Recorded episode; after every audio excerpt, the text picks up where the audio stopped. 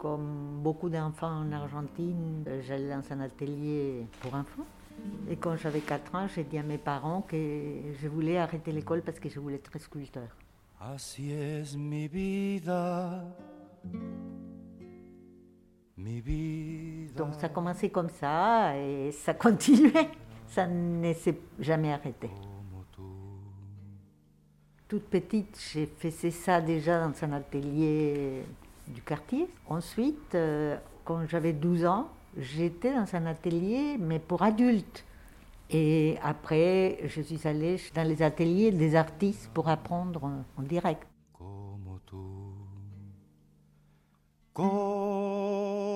Como tú, piedra pequeña como ligera. Et puis ensuite, quand j'avais 17 ans, j'ai dû quitter l'Argentine à cause de la dictature militaire. Et je suis allée d'abord en Espagne. Tous les adultes m'ont dit, mais tu devrais aller à l'école des beaux-arts. J'ai dit, encore l'école, mais quelle horreur. J'ai rencontré les professeurs de gravure qui m'a reçu. Et à l'issue de cet échange, je lui ai dit, au revoir monsieur, ça voulait dire, euh, merci beaucoup, je ne viendrai pas à cette école. Et ce que j'ai fait, en fait, c'est j'ai pris un local et j'ai ouvert une école moi-même à 17 ans, des sculptures. Et j'appelais la presse, et la presse est venue, et, et j'avais l'école remplie des gens. voilà. Comment j'ai le courage Je ne sais pas, je pense que je suis un peu comme ça, c'est ma nature. Je me lance dans des choses sans me demander trop pourquoi ni comment.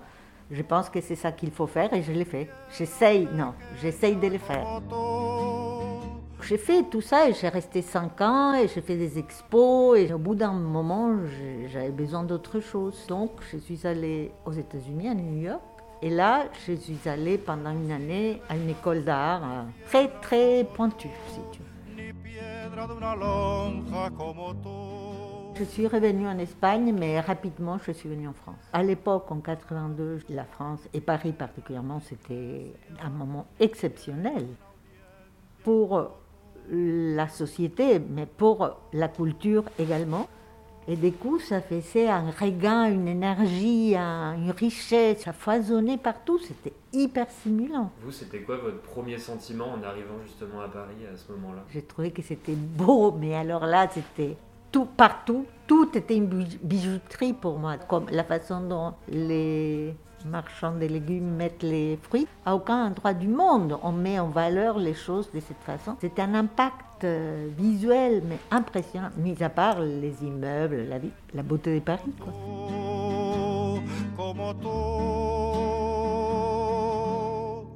Pour moi, une œuvre, euh, c'est quelque chose qui est de l'ordre de la nécessité, de l'ordre euh, des expériences vécues, que c'est souvent de l'ordre inconscient, que les choses émergent par elles-mêmes, euh, mais que c'est une nécessité.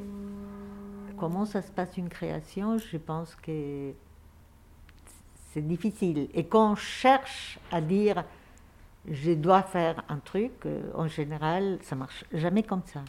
C'est tout d'un coup, je suis en train de faire autre chose, il y a un flash de quelque chose qui me dit c'est ça, il faut que tu fasses ça. Et donc, j'essaye de faire ça. Et après, on voit si, si ça marche ou pas. Quoi. Et quand vous parlez de nécessité, c'est quelque chose qui du coup est, est un besoin vital, c'est comme si c'était envahissant, si vous essayez de le refouler, ça revient? Je pense que c'est un besoin vital. C'est un peu comme l'air. J'ai besoin de ça pour euh, vivre. Mais c'est plus subtil, si tu veux, qu'un besoin ré- réellement immédiat. Mais je sais que je ne peux pas ne pas le faire.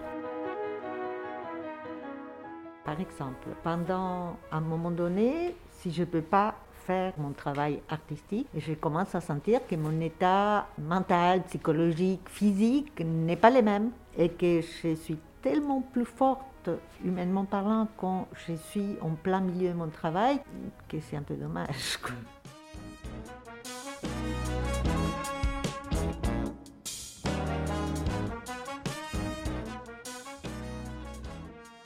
En fait, euh, quand j'ai commencé, j'ai fait que de la sculpture. Et ça m'a pris vraiment beaucoup d'années pour commencer à faire d'autres disciplines. Euh, mais les choses sont un peu venues à moi d'une façon un peu particulière.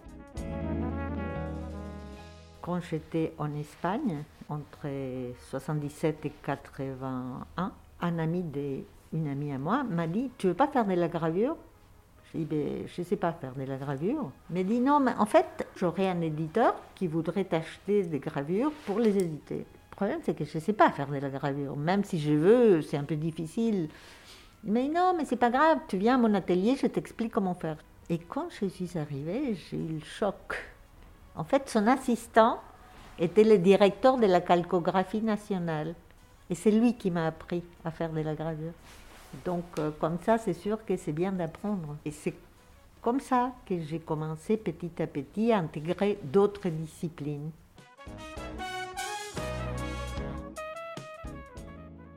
Il n'y a pas de moyen d'expression qui soit vraiment un moyen d'expression total. Quand je m'exprime avec les mots, je vois qu'il manque souvent pas mal de choses. C'est pas que je ne veux pas, mais je ne trouve pas dans les mots la façon d'exprimer ce que je ressens.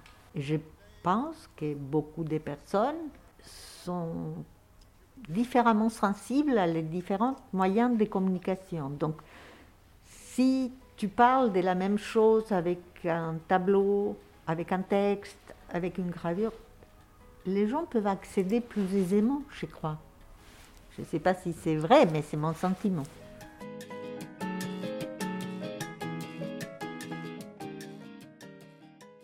J'ai beaucoup, beaucoup travaillé, c'est le cœur de mon travail, c'est la pulsion des vies. Ça veut dire, c'est quoi cette chose qui fait que tu te lèves les matins, que tu te dis, je vais aller là, je vais faire ça, j'ai envie de faire ça, à la place de rester tranquille chez toi sans rien faire? C'est une chose qui est impalpable, invisible. Pourtant, c'est la puissance la plus forte qui existe.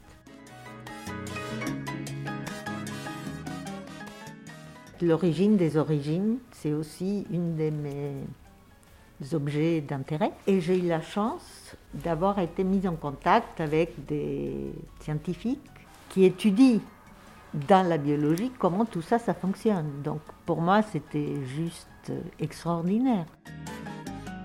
Du coup, ça nourrit aussi en fait votre travail. En fait, euh, j'ai eu des commandes de l'Institut Curie pour ce faire. Du coup, j'ai passé un an à faire des interviews aux chercheurs.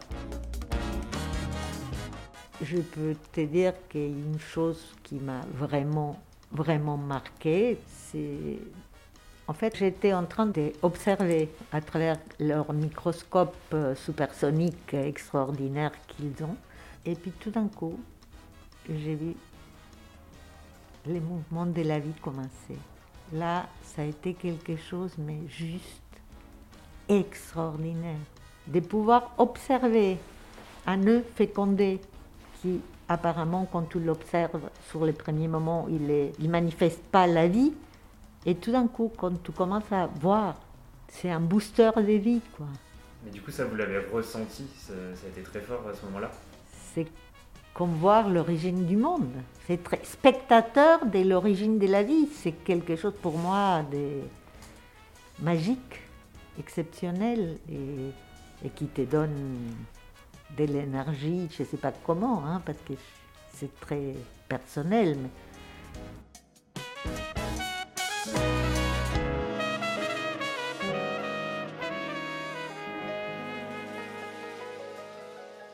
si je peux participer au bien-être du monde en faisant des espaces pour que les gens puissent se sentir mieux et puissent donner le mieux d'eux-mêmes, je serai contente.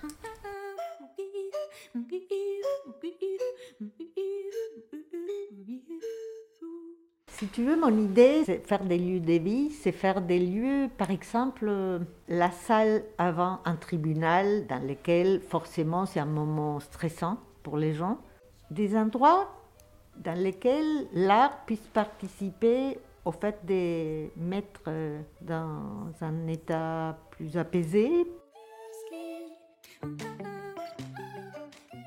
J'ai eu par exemple une expérience un peu semblable. En fait, j'ai eu une commande, euh, j'ai gagné un concours pour, de la ville de Paris pour euh, une école. Ils voulaient une sculpture monumentale. J'ai compris qu'ils voulaient qu'il y ait quand même d'autres éléments. Et donc j'ai mis une série de gravures et un de mes textes peint à la main. Donc c'était un ensemble d'éléments qui faisait que quand tu rentrais dans cette école, d'abord tu, voyais les gravures, ensuite les textes, ensuite la sculpture, et en fait, tous ces éléments contenaient les enfants qui venaient dans cette école.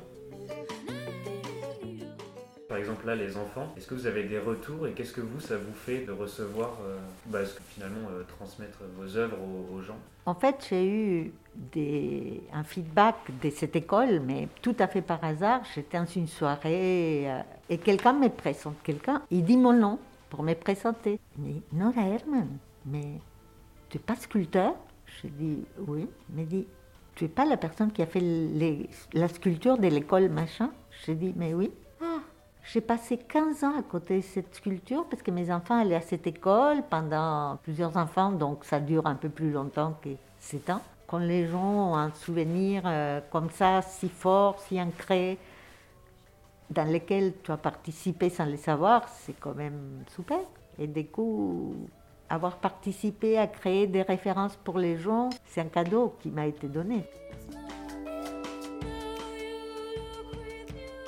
C'est la plus belle des choses finalement, de, par rapport à l'œuvre que vous avez faite, c'est qu'il y a un retour et que ça a un, impact ou que c'est un souvenir. Euh, dans la tête de quelqu'un Je ne suis pas sûre que ça soit la plus belle des choses. Je pense que la création en soi, c'est quelque chose qui est juste extraordinaire.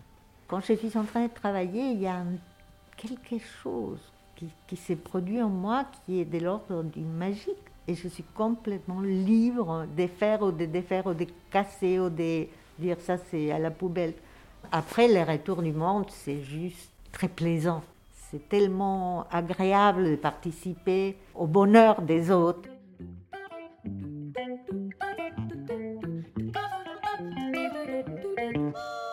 J'aime beaucoup faire ce que je ne sais pas faire.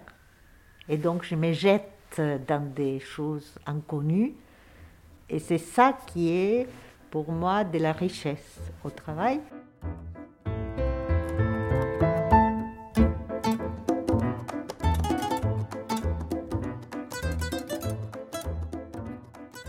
J'avais fait une expo d'une série de bronzes et des gravures, etc. Et à la fin, j'ai senti que les sculptures me sortaient toutes seules des mains. Comme si mes mains pouvaient produire des choses euh, sans charge émotionnelle. Et là, je me suis dit, non, ça, ça, ça, aucun intérêt, même si elles sont très belles, hein, mais il faut surtout pas que ça soit sans la puissance émotionnelle qui va avec. Sinon, c'est vide, c'est un objet vide. Dessin, c'est pour moi pas une œuvre d'art. Et ça, vous le ressentez en voyant une œuvre euh, Tout de suite, immédiatement. en fait, je crois que quand j'observe quelque chose qui a en soi la vie, ça m'induit cet euh, mouvement de la vie. Je ne sais pas l'expliquer, hein, c'est difficile à verbaliser pour moi.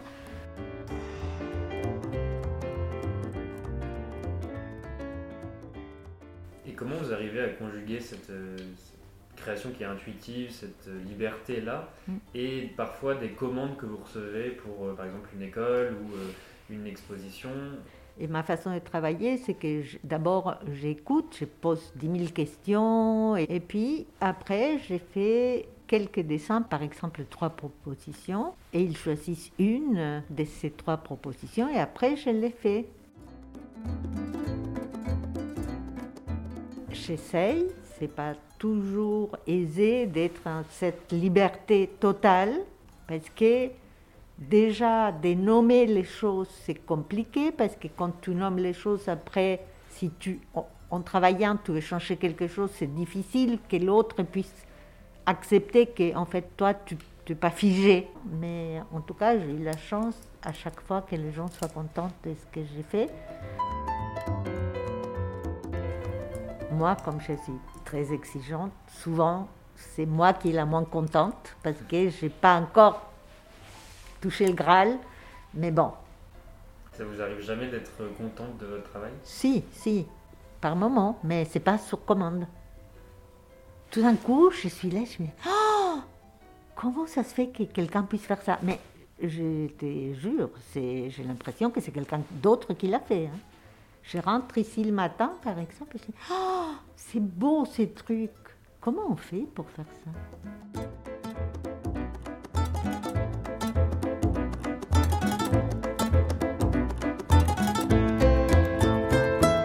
Est-ce que aussi vous, vous ressentez ça que de laisser des fois du temps à une œuvre et de passer à une autre, c'est important aussi dans la phase de création? Moi, tant que j'ai pas le sentiment que c'est fini et qu'il faut plus toucher, je me pose des questions tout d'un coup, je me dis, mais qu'est-ce qu'il m'a, pourquoi ça fonctionne pas, qu'est-ce qu'il faut faire? Et tout d'un coup, je ne sais pas comment, il y a la, réponse qui apparaît. Je pense que pour ça, le temps et la distance, tu vois, le fait d'aller te coucher, te réveiller le lendemain et revenir avec un, un regard différent et nouveau, c'est toujours euh, bon.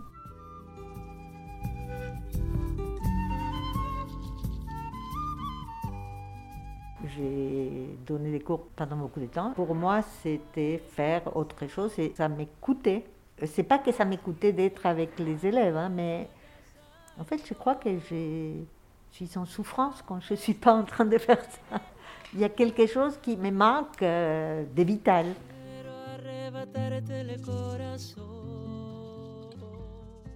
que vous voulez me montrer euh, oui. les œuvres?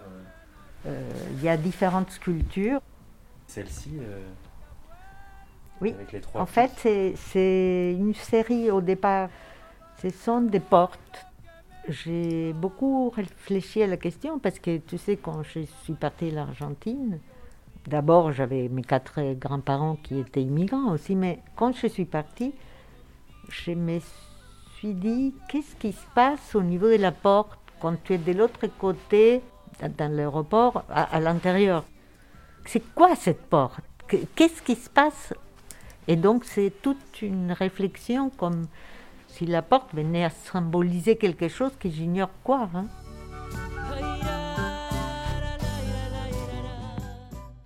Et, tous ces cercles, c'est ce que vous me disiez tout à l'heure, c'est mm. pour revenir aux origines, c'est ça? En fait, c'est pas faire une ligne droite. Quand je veux faire une ligne droite, c'est toujours euh, n'importe quoi. Je ne peux pas répondre à cette question, je suis incapable de faire autrement. Je pense que c'est plutôt une impossibilité qu'une possibilité. Même ici, où on a l'impression que ça va être une ligne de droite, et finalement il y a toujours euh, un cercle, euh, mm. celle-ci, d'où elle vient C'est une pièce qui s'appelle Celle-ci est une barque pour s'en aller. Et c'est celle qui était la sculpture pour l'école, justement dont on parlait tout à l'heure s'en aller pour aller dans un ailleurs, du coup, c'est ça le... Je sais pas où, mais oui, certainement ailleurs.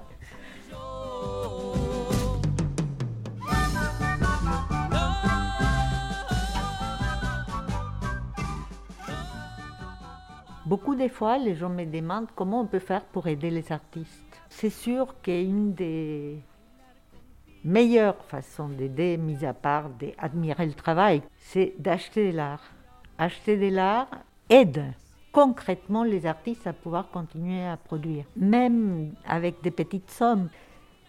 Je pense que c'est véritablement la meilleure façon d'aider les artistes et la création à se perpétuer.